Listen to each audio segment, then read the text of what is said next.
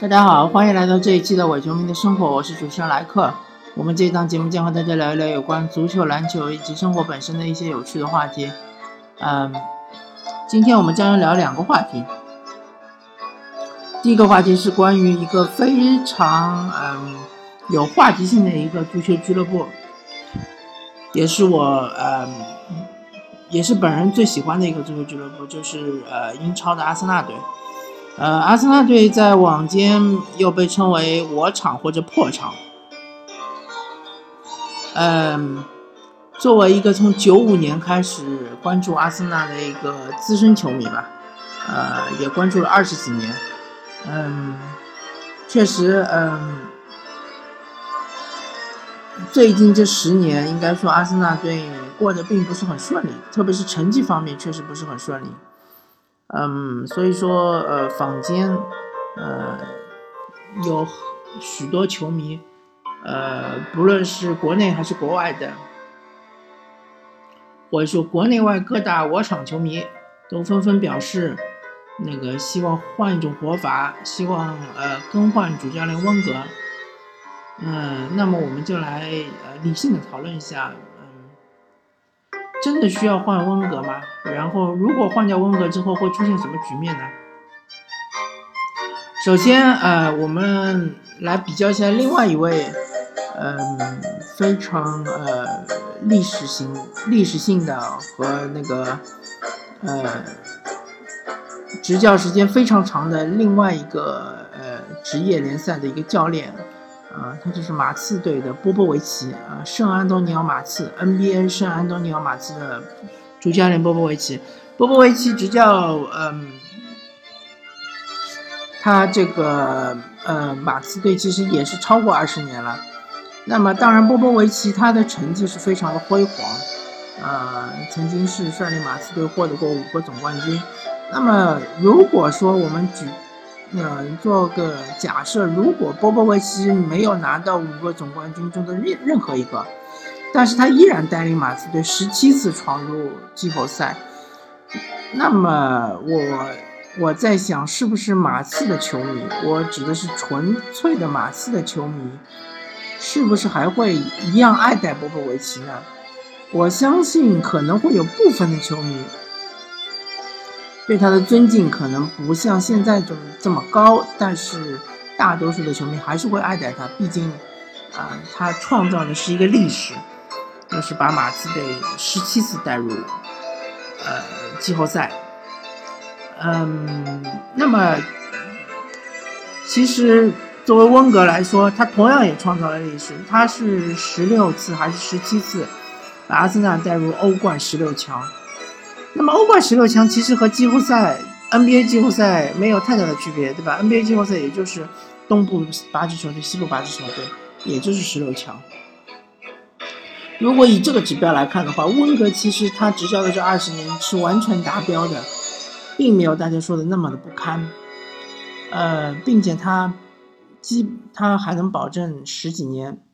甚至二十年能够。都能够让阿森纳保持在联赛前四，这也是非常不容易的。嗯，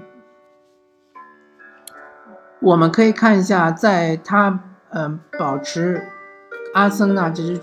俱乐部高水平的这样一段时期内，有多少的俱乐部曾经堕落了？比如说曾经辉煌的 AC 米兰，对吧？我我本人也是 AC 米兰的球迷，AC 米兰曾经在欧冠赛场上也是叱咤风云。也是，嗯，在九十年代末的时候和两千年初的时候夺得过几次欧冠冠军，呃，也是闯入好几次四强，而且也是统治意甲，对吧？最终现在怎么样呢？现在 AC 米兰已经呃，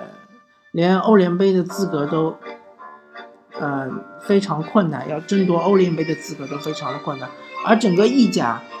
都已经从原来的欧冠的四个席位降到了三个席位，就说明整个意甲的竞争能力已经是下降了。再看看当初三冠王的国际米兰何等的辉煌，对吧？迪戈米利托当时决赛的时候击败人，连进两球，独中两人。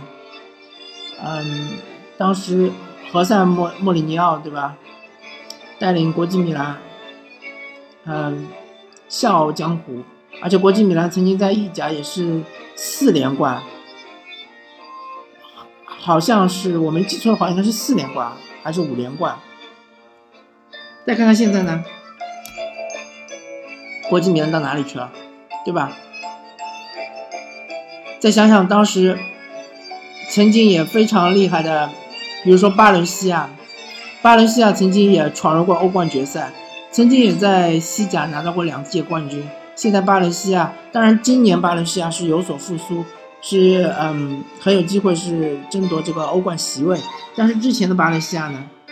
他有多少年是沉沦的，对吧？还有曾经的拉克鲁尼亚，曾经拉克鲁尼亚在呃欧冠四分之一决赛，客场一比四输给 AC 米兰，主场回到主场四比零横扫横扫当时不可一世的 AC 米兰。多多么的嗯少年轻狂啊，多么的感觉是一颗冉冉升起的星星啊！但是现在拉克鲁尼亚呢，处于保级的边缘挣扎中，对吧？嗯，所以说要保持一支球队始终二十年如一日的。处于一个高水平的这样一个水准是非常非常不容易的，更何况英超的主教练他其实是一个呃经理制，所以说他其实既做经理又做主教练，他做的是两份工作，拿的是一份收入。嗯，然后他其实负责更多的球队的管理事项。包括他还要控制整个球队的这个薪金，薪金的平衡，还要去呃，还要去管理呃球员的采购，然后球员的转会，这些事情都需要主教练来管。所以说，嗯，其实英超的主教练他们呃球员都管他们叫 boss，就是说老板，而嗯其他各个联赛的主教练都叫 coach。所以这就是区别。所以温格其实我可以说他在阿森纳主教练这个席位上，他的呃整个二十几年来的这个呃工作是做的非常非常的出色的。我们再来看一看阿森纳遇到的实际的一些困难，比如说他当时呃宣布要建造新的球场，是因为他觉得海布里球场太小。太小就意味着阿森纳不能够就是从球票的收入里面获得更多的收益，那么他要要求就建造一个更大的球场，而且我们众所周知，阿森纳它整个呃球票是英超中最贵的，那么如果球球场更大了之后呢，席位包括包厢更多了之后呢，他当然可以赚更多的钱。所以温格也是无可奈何的，就接受了董事会这样一个决定，要求建造球场。那么建造球场对于球队影响有多大呢？就是说，在建造球场的这一段时期内，并且在球场启用，呃之初的一段时期内，呃，阿森纳每年都要呃付呃很高的利息，哎，每年都要还款，就像你房贷一样的。你买了房子之后，你就开始还房贷，对吧？你有可能还三十年，有可能还二十年。那么在这三十年、二十年之之中，你的生活质量必定是下降的。那么对于阿森纳来说，就是说，他也是一样，他的生活质量就下降了，就导致他没有钱去采购好的球员，就导致他没有钱去留住好的球员，这就是很简单的一个事情。那么阿森纳是一支上市公司球队，它是有股票上市的，所以说它是要对股东负责，而不是对球迷负责。这一点要请各位阿森纳的球迷搞清楚。所以温格也是一样的，他是由股东请来的，相当于职业经理人，所以他也要向股东负责，他不是向球迷负责。所以在阿森纳那一年，我哪一年我不记得了，但是他那一年。闯入欧冠决赛，面对巴塞罗那，呃，先进一球的情况下，一比二告负之后，他很无奈的把亨利甩卖掉了之后，他就再也没有呃重现辉煌。这一点我是承认的，但是这个客观原因就是因为他被整个这个酋长球场所拖拖累了。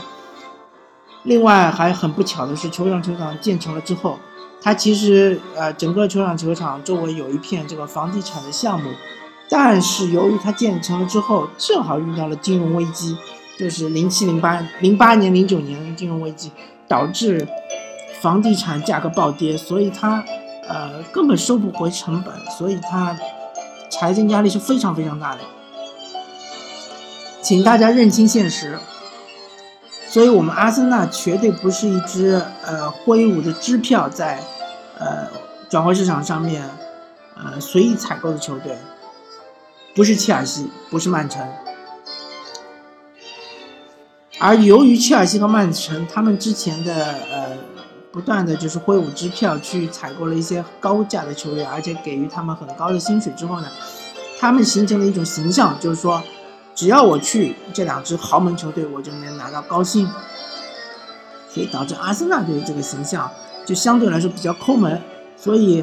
一些超一流的球星就不愿意来阿森纳，这也是很正常的，毕竟球星也是人，也要养家糊口，对吧？也要多赚钱。而阿森纳逐渐逐渐的就成为一支，就是说，呃，它的吸引力是对于那些，呃，没有成名的球星，或者说是，呃，有很大潜力，但是暂时还没有机会一炮而红的球星。他们每个人都希望成为下一个亨利，因为我们知道亨利，他原来是在尤文图斯踢的是边锋，亨利很有潜力，但是尤文图斯不会用他，让他踢边锋绝对是浪费他的天赋。所以温格把他带到阿森纳之后，让他踢中锋之后，突然他就大放异彩。所以每个来阿森纳的这个呃所谓小妖都希望自己成为下一个亨利。所以阿森纳对这些小妖是有一定的吸引力，但是对那些已经成名的大牌球星，恕我直言是没有吸引力的。伊布会愿意来阿森纳吗？不愿意。博格巴愿意来阿森纳吗？也不愿意。即使阿森纳。可以出更多的钱，博格巴也不会来。马赫雷斯也不愿意来阿森纳，瓦尔迪也不愿意来阿森纳，对吧？坎特也不会来，亚亚图雷也不会来阿森纳。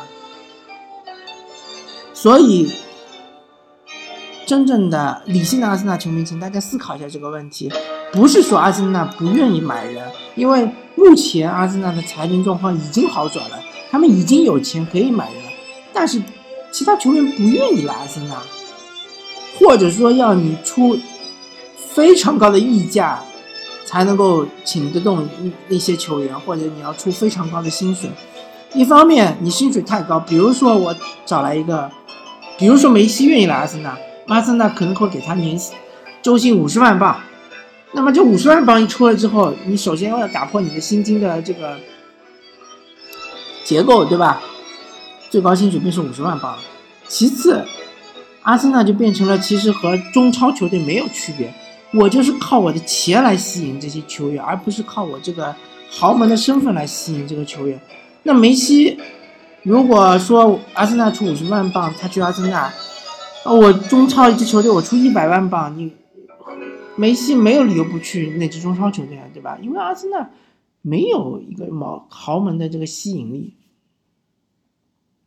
所以说，嗯，我觉得阿森纳队最近这二十几年或者十几年来，整个最失败的是对他的一些形象的塑造。那这应该是市场部的人管的事情，而不是温格管的事情，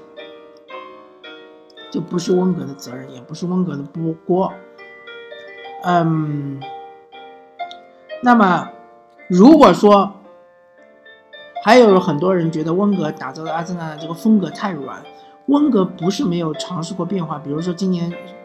找来扎卡，扎卡是很硬，但是扎卡他动作太粗糙，对吧？上场了之后好几张红牌，那你温格还敢用吗？暂时他不敢用。温格不是没有用过硬的球员，温格曾经手上有里迪克森，对吧？托尼亚当斯。还有维埃拉，我不知道这些球迷有没有看过九六、九七、九七、九八赛季的阿森纳，那时候阿森纳就很硬啊，嗯，后防四老对吧？再加上维埃拉，超级硬的，是和曼联呃像罗伊基恩这样的球员、坎特纳这样的球员是硬刚的。但是阿森纳他不是这种风格呀，他逐渐逐渐风格在转变，转变为一种比较华丽的一种比较以控球为主的一种踢法。而阿森纳的主教练温格也希望去找一个硬度够高，但是脚法也够好的，呃，能够转移球、能够梳理中场的一个后腰，但是没那么好找。全世界能有多少这样的后腰呢？对吧？英超最好的后腰无疑就是坎特，但是坎特已经去切尔西了。那么其他一些联赛，比如说德甲的阿隆索。当然，阿隆索已经老了，对吧？他动作没这么没以前这么快。他们都不愿意去阿森纳，对吧？阿森纳也买不到他们，所以你这个东西不能急于求成。而且，如果说假设我们这个赛季就让温格走了之后，曼联就是我们的前车之鉴。你看，曼联福格森走了之后，福格森他不是被曼联解雇的，他是年龄到了，他要求退休。而温格他其实以他的经历，我觉得他还可以带三到四年，甚至四到五年。那么福格森他是无奈之中走了，而且他钦定了一个接班人莫耶斯，但是曼联还是没有足够的耐心去等待莫耶斯把怎么说，呃，打造一支自己风格的曼联，就不断的处于一个动荡状态。莫耶斯带了一年，对吧？范加尔带了两。今年又是，嗯嗯，狂人莫里尼奥又来带了，但是狂人莫里尼奥其实并没有，呃，达到一个曼联球迷的一个要求，就是你至少要进联赛前四嘛，对吧？现在曼联还只是第六，所以说如果阿森纳真的出了个昏招，把温哥放走了。那么接下来，我觉得随便你找谁，你都没有办法，嗯，避免会出现一个动荡期。这个动荡期可能会三到四年。这样一来的话，这三到四年那些赢球粉，对吧？那些所谓的有一些阿森纳的忠实的粉丝，可能会流失的更多。所以我不觉，我不觉得解雇温格是一个很好的一个计划，是一个，嗯。嗯，一针见血的一个药方，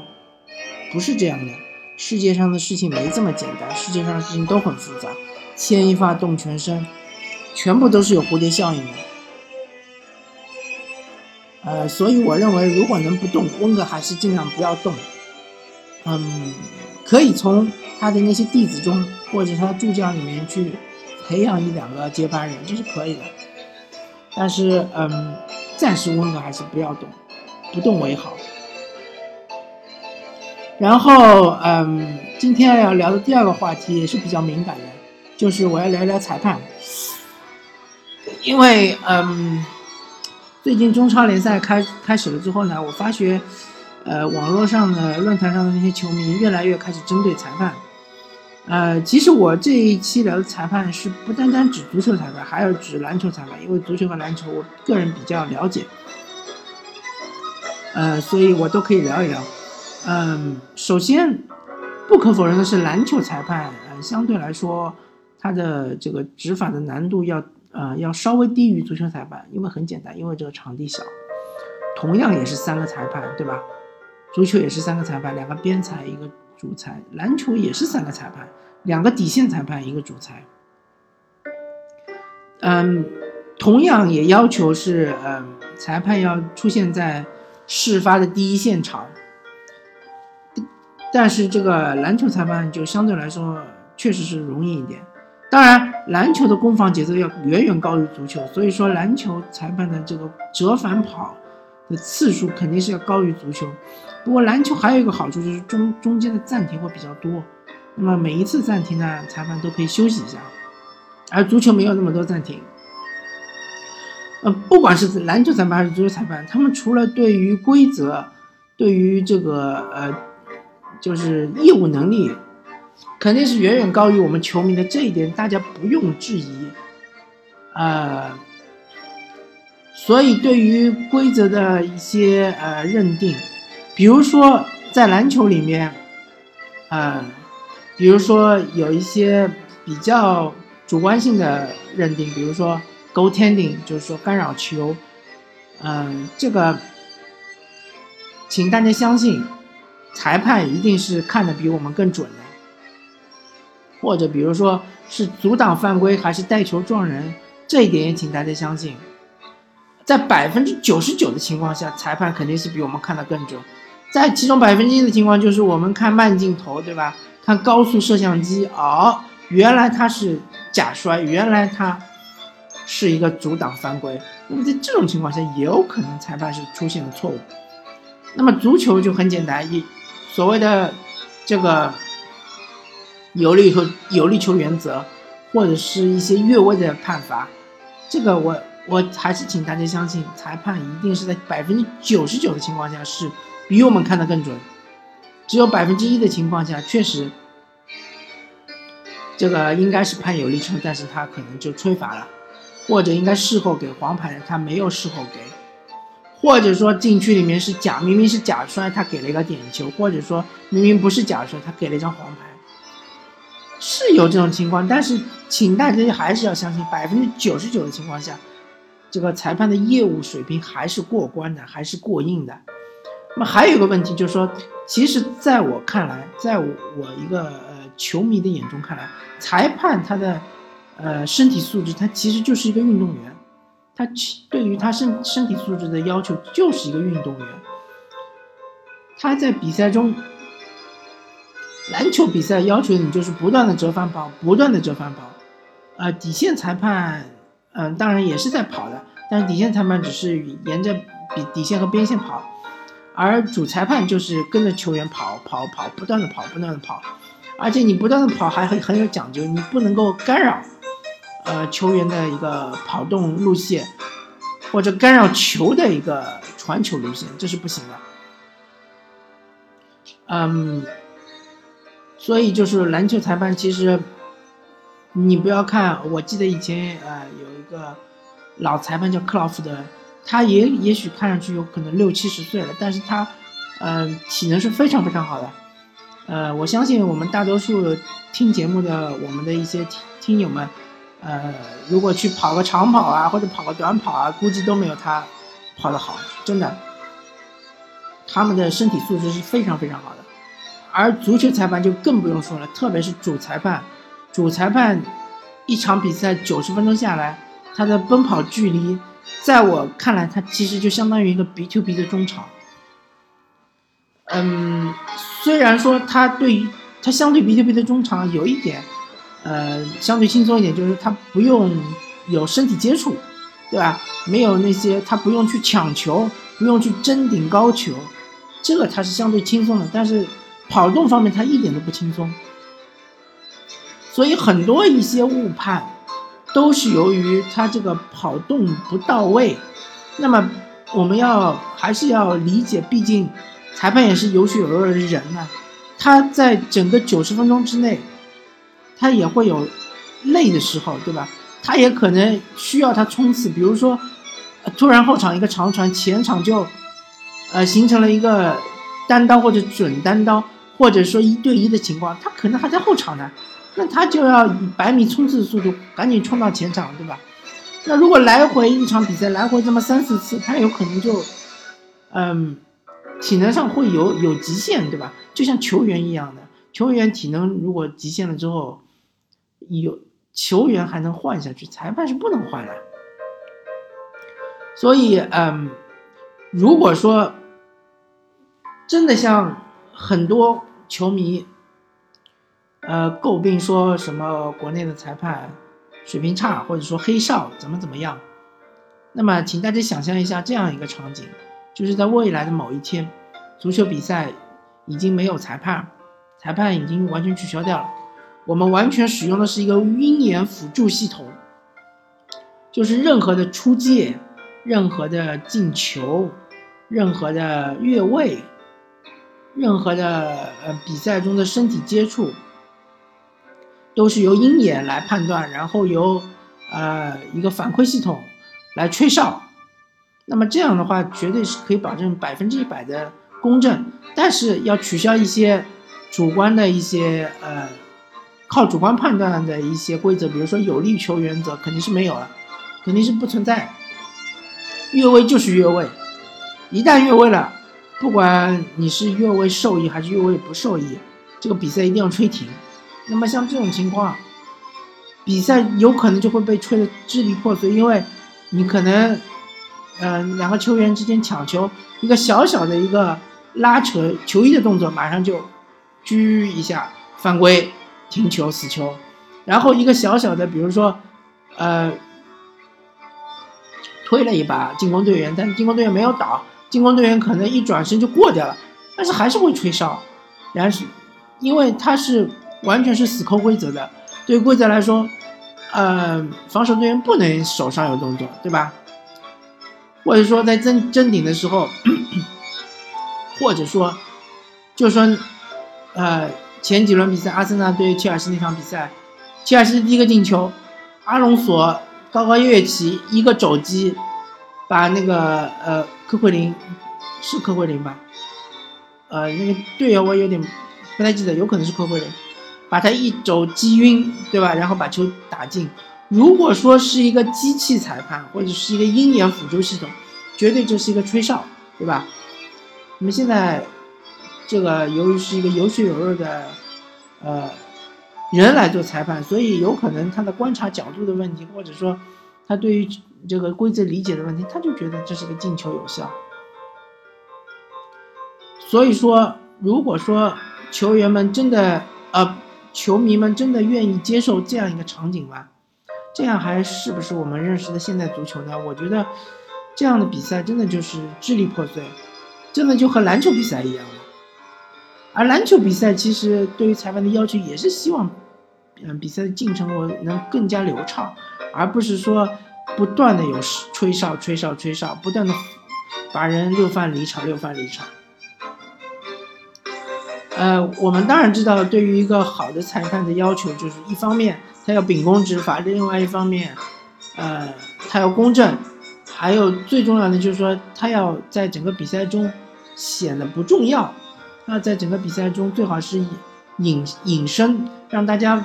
没有感觉到这个裁判的存在。当然，这是一种理想状态。还有一点，请大家注意，在我们国内和特别是呃，其实也不用说足球裁判，就是在我们国内的足球裁判和篮球裁判，他们的体制究竟是怎么样的？他们和国外的裁判员是非常不一样的。比如 NBA 的裁判，他们就是一个，呃，全职工作。那么他们每年的，呃，到了十月份的这个球队，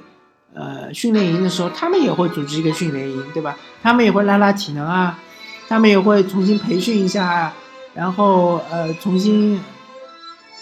强调一下这个赛季有一些什么呃，最最嗯，就关注点啊，请大家关注一下。对吧？那么欧洲裁判也是一样，欧洲裁判他们也有体能的一个呃训练，他们也有这个裁判的一个培训培训课，而且他们呃，当然欧洲裁判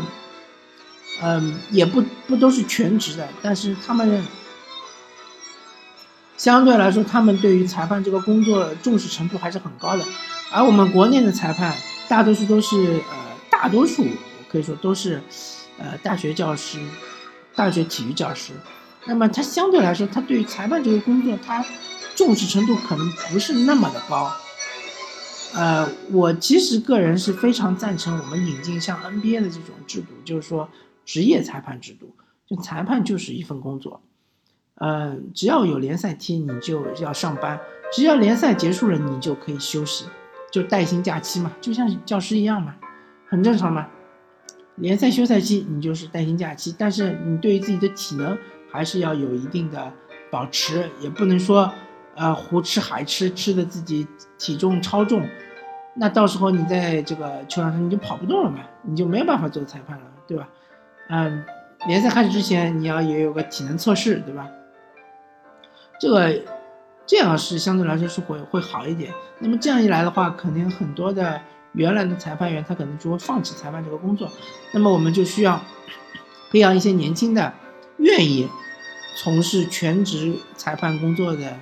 一些裁判。那么我们就需要更加给他们创造一个宽松的环境，允许他们犯错。而且我请求各各各个俱乐部的球迷，特别是国内的球迷，不管你是篮球也好，足球也好，请大家不要盯着裁判上面来看，请大家更加关注一下各自球队，或者说关注一下比赛本身。嗯，因为裁判他自然有裁判委员会去评判裁判每场比赛的这个表现。对吧？他们也有绩效考核，不需要我们球迷来评判，不需要媒体来评判。呃，这样的话可能会给你带来更纯粹的篮球和足球，好吧？呃，关于裁判的一些呃，关于评论裁判的一个吐槽，那我这边就聊到这里，感谢大家收听这一期的《我球迷的生活》，我是主持人莱克，我们下期再见，拜拜。